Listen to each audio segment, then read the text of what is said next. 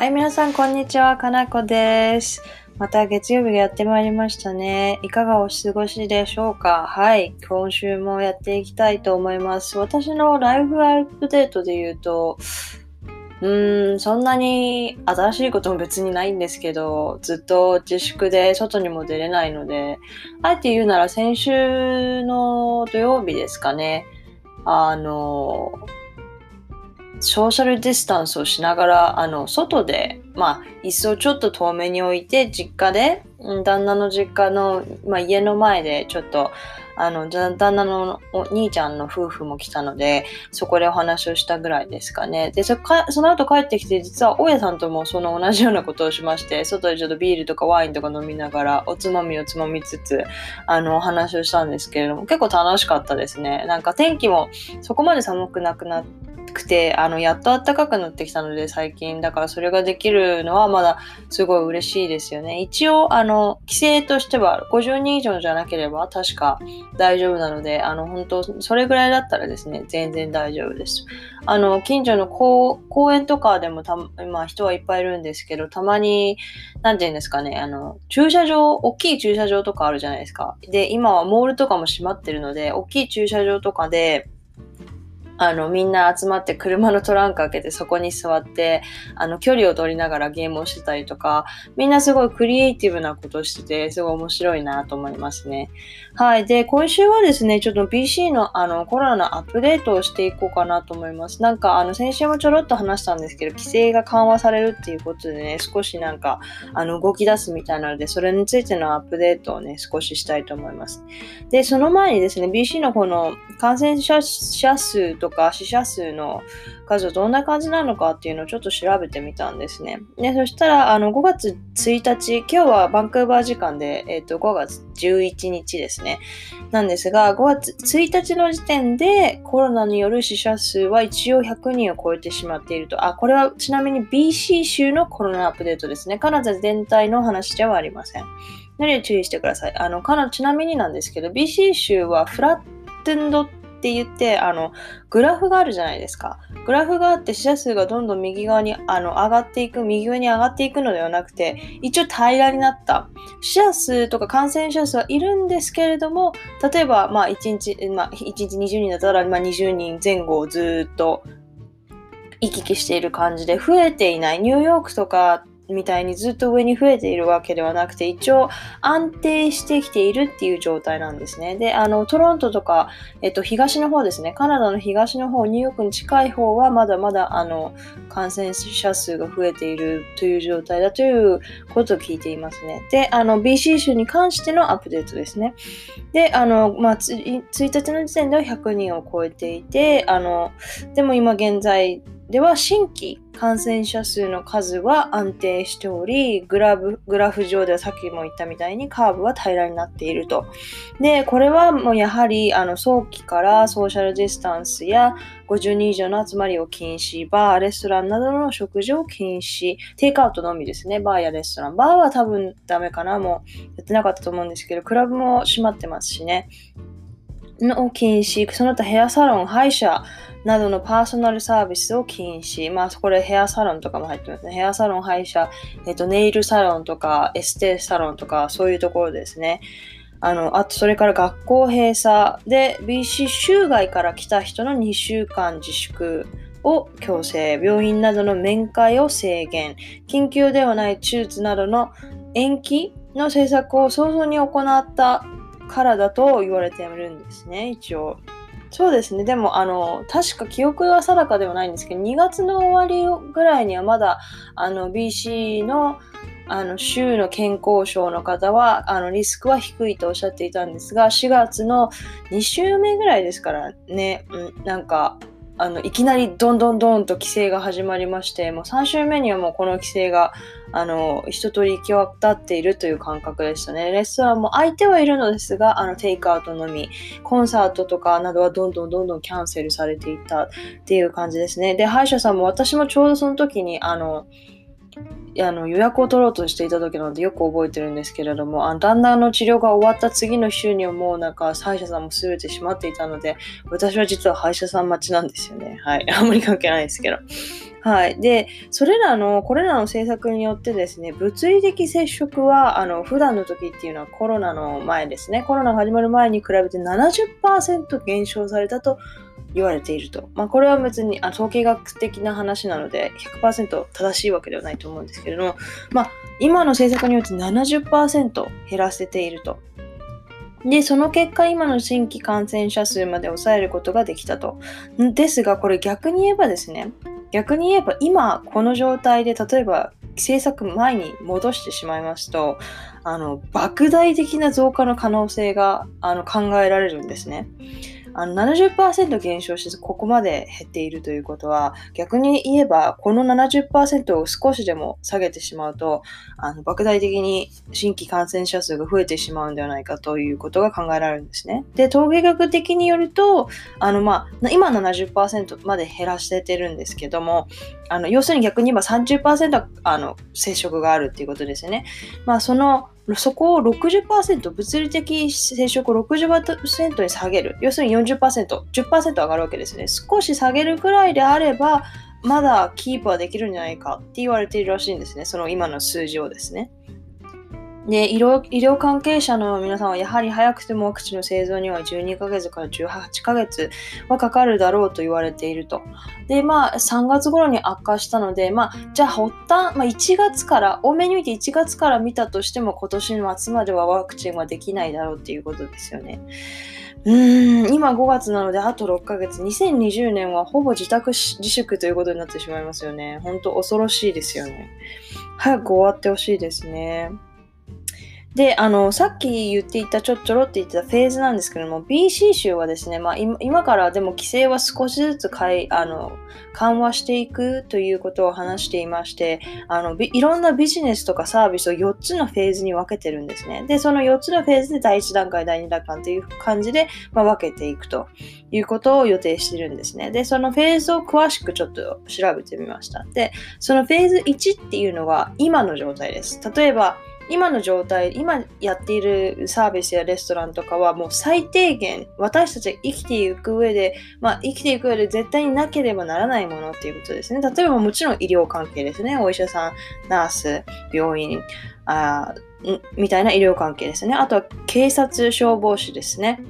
あの残念ながらあの働いていただかないと無法地帯になってしまいますので、あと救急車とかもそうですね。医療関係と一緒だかもしれませんが、あと食料品ですね。食品関係、スーパー。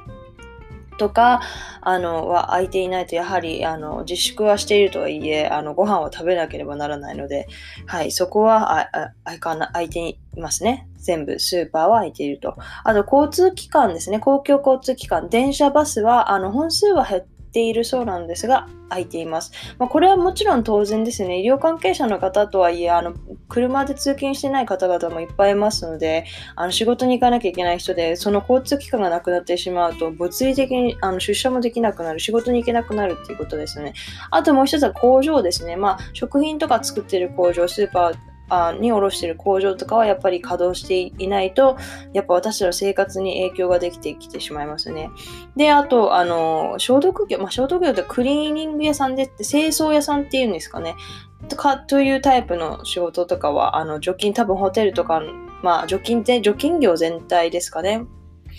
は、まあ、稼働していると。あと、IT 産業ですね。やはり、あの、自宅自粛ということで、あの、インターネットを使ったサービスとかが、あの、増えてきてると思うので、そこの需要は、あの、上がっているというか、まあ、なくてはならないものですよね、今現在。で、もう一つが銀行ですよね。やはり、あの、キャッシュフロー、こういうサービスが空いているということは、やはりお金の流れは必要になってきますので、お金を下ろせる状態、お金が使えないとちょっと困りますので、銀行はあの空いていると。で、その他、まあ、生活に不可欠なビジネスは空いているというのがあのフェーズ1ですね。はい。で、あのフェーズ2なんですが、フェーズ2はもちろん、あのフェーズ2に入っているからといって元のようにオープンされるわけではなくてあのいろんなルールや規制をかけながらもフェーズ2でも開けようかなっていうビジネスですね。っていうのは緊急ではなかった手術をあの順序よくいっぺんに前のスケジュール通りではなくて例えばあの、まあ、2日にいっぺんの割合であったりとか少しずつやっていく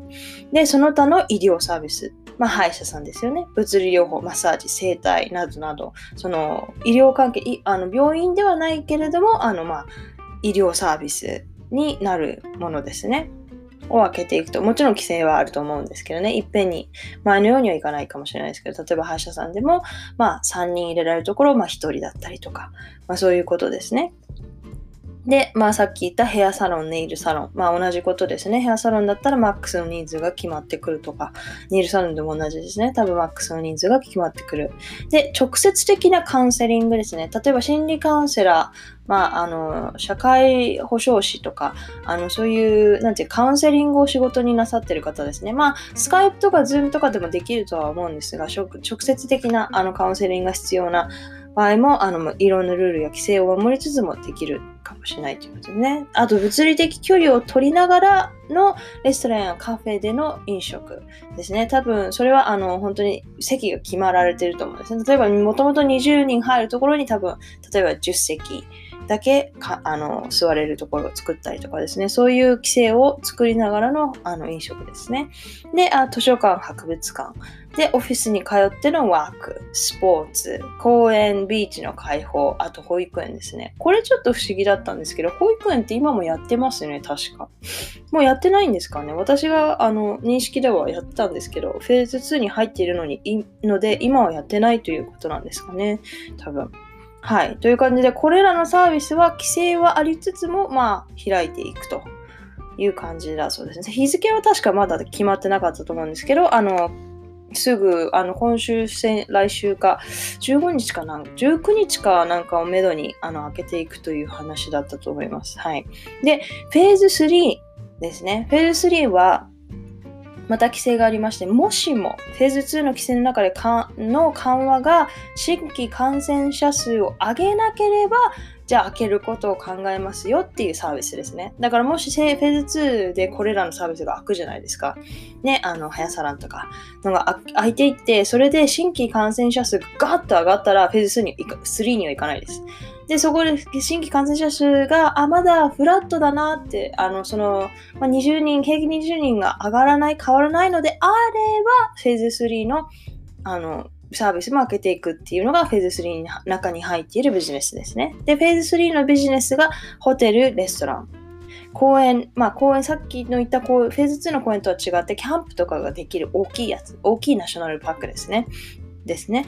それから映画館。で、劇場とかコンサートとかをやる劇場とかですね。で、大学、小中高、まあ学校ですね。まあでもそれは学校は、あの、やっぱり、やはり、あの、前みたいに即戻るっていうわけではなくて、オンラインを、オンラインの授業を併用しつつですね。例えば週に2回は学校に通ってとか、例えば小中高だったら、あの、2つのグループに分けて、1つのグループ目は月水金で、あの、2つ目のグループは科目土とか、そういう風にしていくっていう予定な、みたいなのを、あの、噂に聞きましたね。要するに人の、人と人の距離を取れるように、なるべくあの密にならないようにっていうことですね。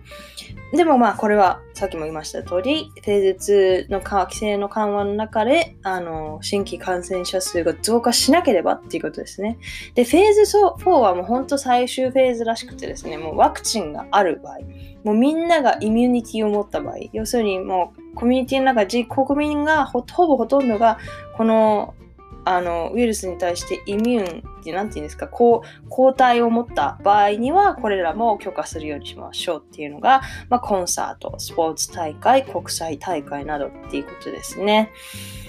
っていう感じであの4つのフェーズに分かれてるんですが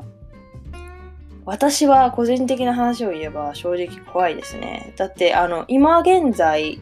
数字は落ち着いてるとはいえあのあのね、ワクチンはないわけなんですよ、やっぱり。で、あの、今落ち着いてるのはその70%、やっぱり物理的距離を置けているということが一つと、あと、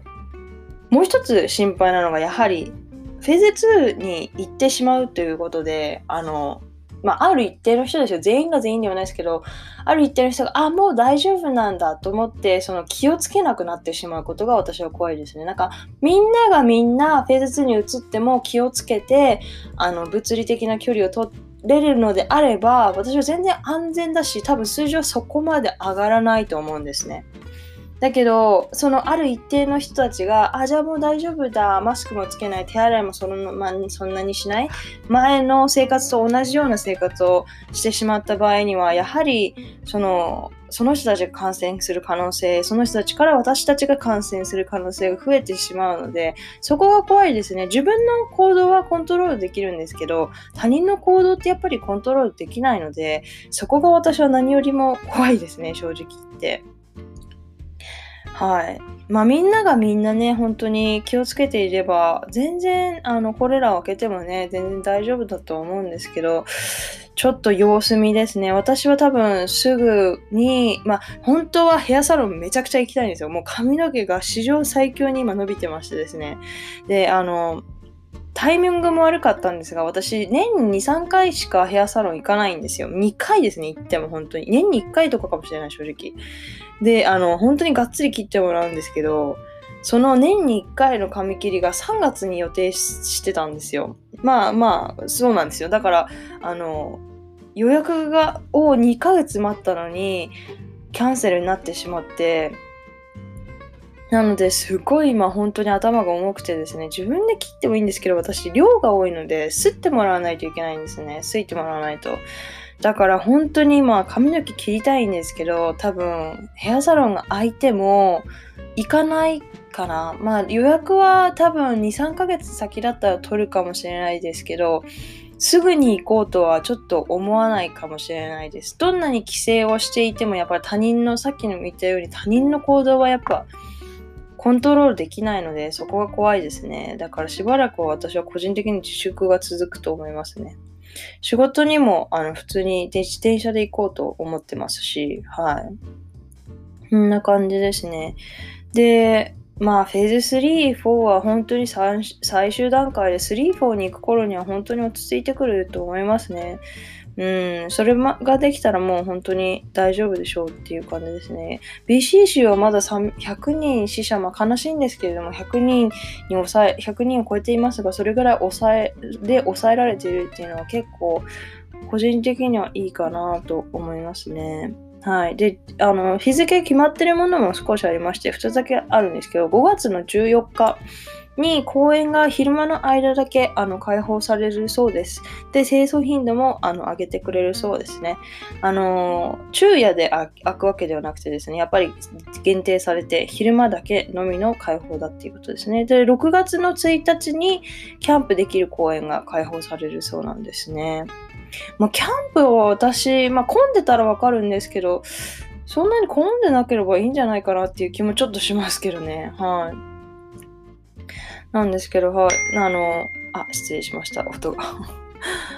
なので、そうですね、今ま、今からも少しだいぶ時間がかかってしまいそうですね。できれば、友達、私の友達の結婚式が、式が10月にあるんですね、日本で。だからできれば10月までにはちょっと、あと、あ、もう一つ、こっちでも、8月かなんかに友達の結婚式があるんですよ。うん、なので、それまでにはなんか、あの、本当落ち着いてくれると、だいぶいいですよね。ちょっと落ち着いてくれないと、ちょっと、そういうのにも行けなくなってしまうので、何よりも日本に帰りたいですね、最近は。私に1年に1回は帰りたい人なので、そろそろ日本に帰って、あの、お寿司を食べたいなという思っている今日この頃です。はい。皆さんはどうですか？日本の状況はどうなんでしょうかね？私はさ実家が埼玉なのであのあんまりそんな大変そうには見えないんですけどでも母が飲食店を経営していてまあもうすごい赤字だって言ってましたね。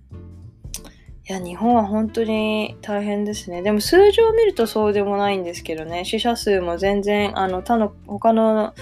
国に比べればっていうのがありますけど、やっぱマスク文化があるからですかね。マスク文化すごいですね、やっぱり。うん。という感じでですね、あの、バンクーバーは少しずつ規制を緩和するみたいです。はい。私は全然、あの、気を張って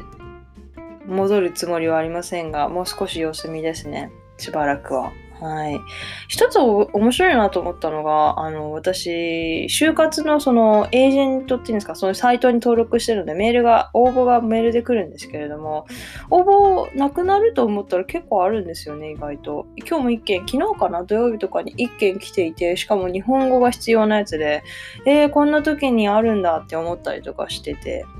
うん、だから転職、まあ就職は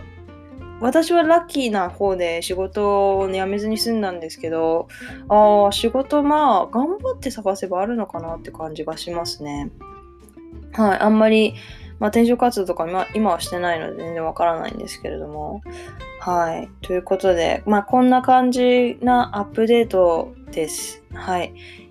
あの、質問とかがあれば、いつもの通り、Twitter の DM か、あの、サイトの